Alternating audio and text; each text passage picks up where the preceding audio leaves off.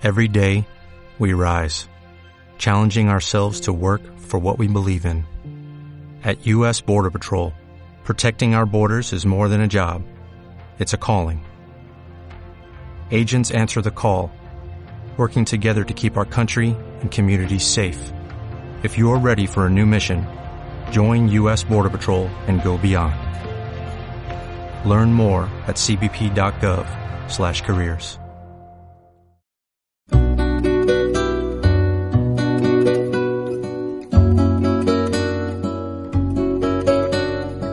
Señora Z. Z. Porque ya he recorrido todas las letras del abecedario. Reflexiones para compartir a la hora del té. Basadas en experiencias vividas provocadas por acontecimientos actuales. Estás invitado.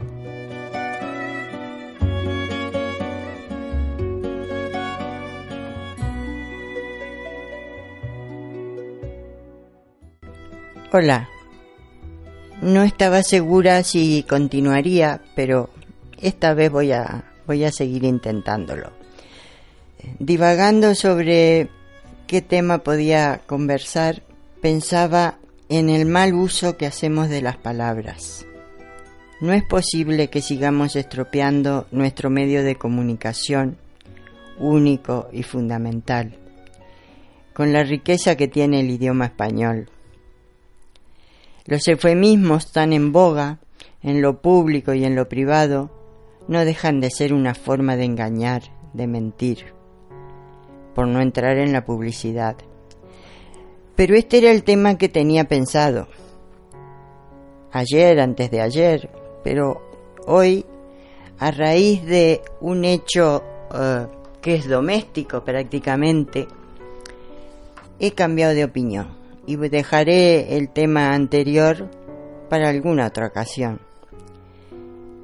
El caso es que ayer, como todos los que vivieron en esta zona de Madrid y en muchas zonas, a consecuencia de una avería muy grande que hubo, nos quedamos sin agua. Dieron una cifra, pero ahora mismo no la recuerdo, más de 100.000 personas sin agua y además en distintas zonas de la ciudad. Claro, es un hecho casi sin importancia, porque aparte se solucionó en 6-7 horas. Pero en el, en el momento en que se despierta uno, decide darse la ducha necesaria para terminar de despertarse y de ponerse en funcionamiento y abre el grifo y no hay agua.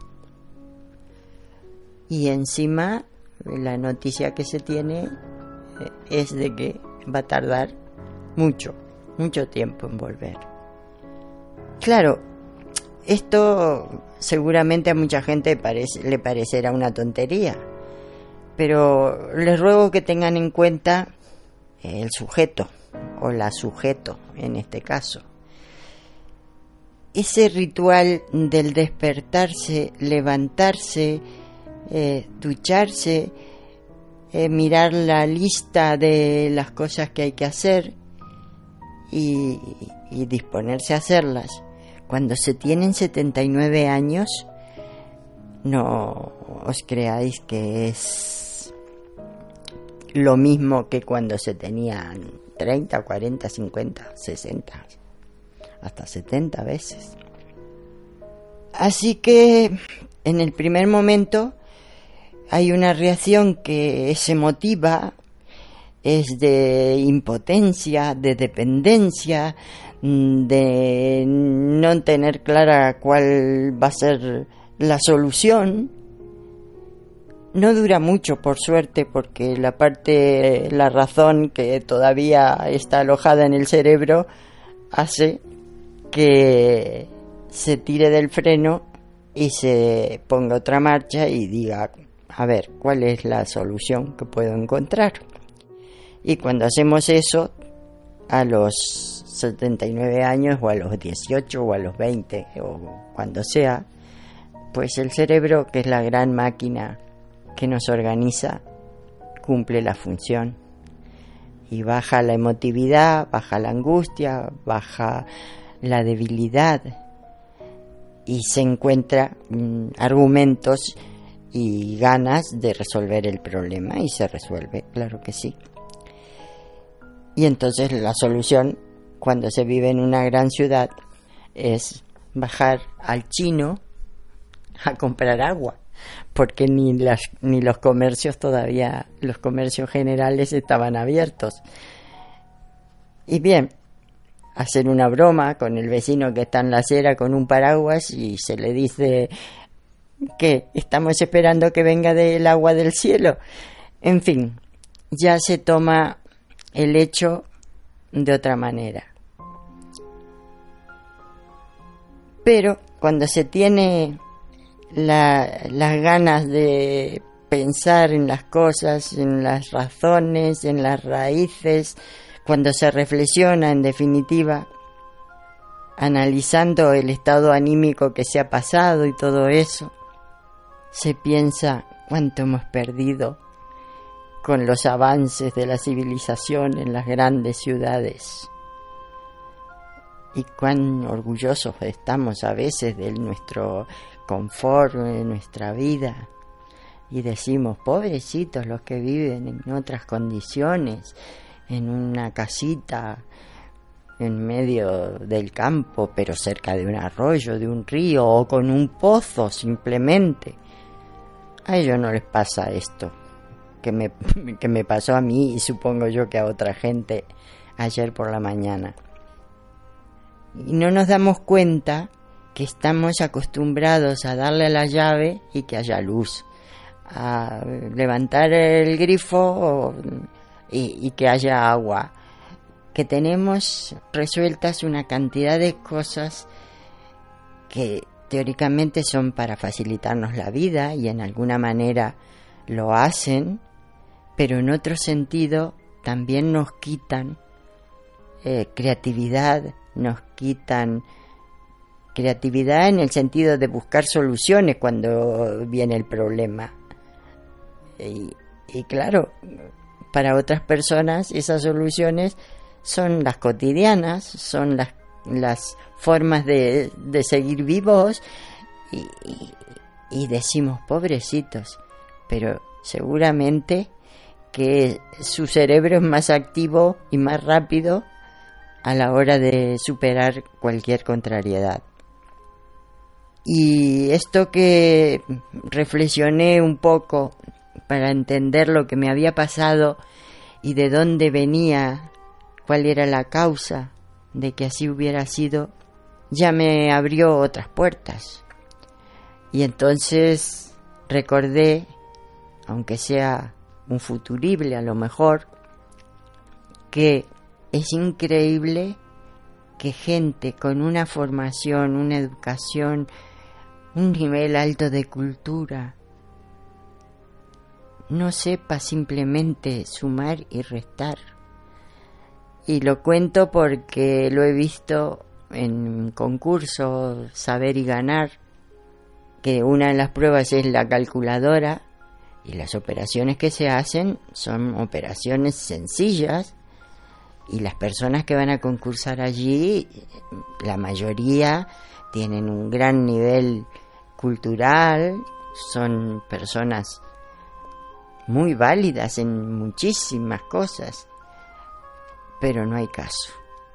Los pobres o, las pobres, que los hay de hombres y mujeres, patinan con la calculadora y claro, son personas de, digamos, cuarenta y pico o menos, algunos casos.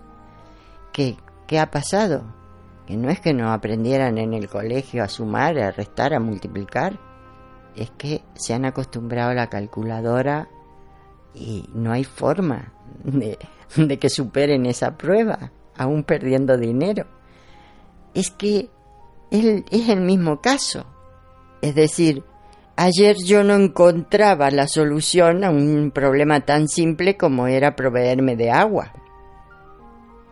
Y, y estas personas no saben resolver simplemente con el cálculo mental porque se han acostumbrado a manejar la, la calculadora. Entonces, claro, siempre siguiendo la reflexión digo, bueno, yo también he usado mucho la calculadora cuando trabajaba, pero sin embargo, eh, la, la primera formación era sin calculadoras ni siquiera con abacos. Bueno, los abacos existían, pero yo no los he usado. Entonces, no sé si se puede generalizar la situación, pero yo mm, hago la prueba y muchas veces estoy soplándole los resultados, inútilmente, claro. Así que pienso que avanzamos mucho en el aspecto tecnológico, eh, pero estamos perdiendo capacidades que son naturales, nuestras, que nos podrían servir en todas las circunstancias y en todos los lugares.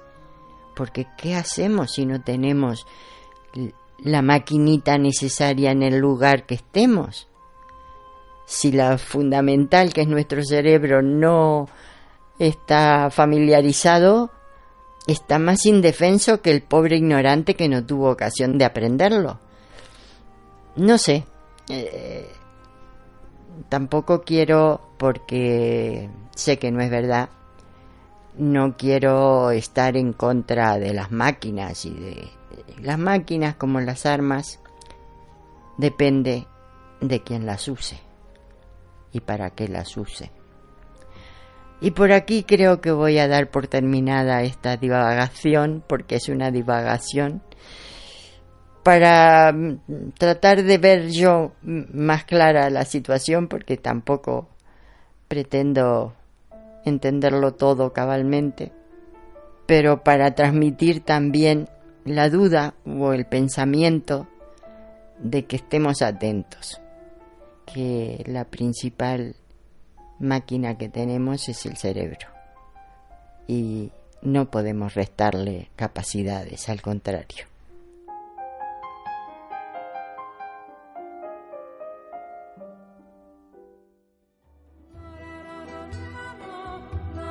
Hasta aquí este episodio de las charlas de la señora Z.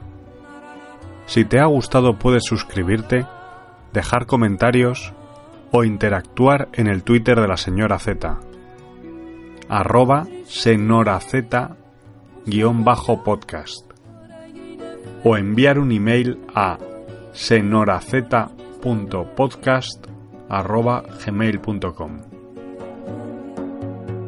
Hasta el próximo episodio.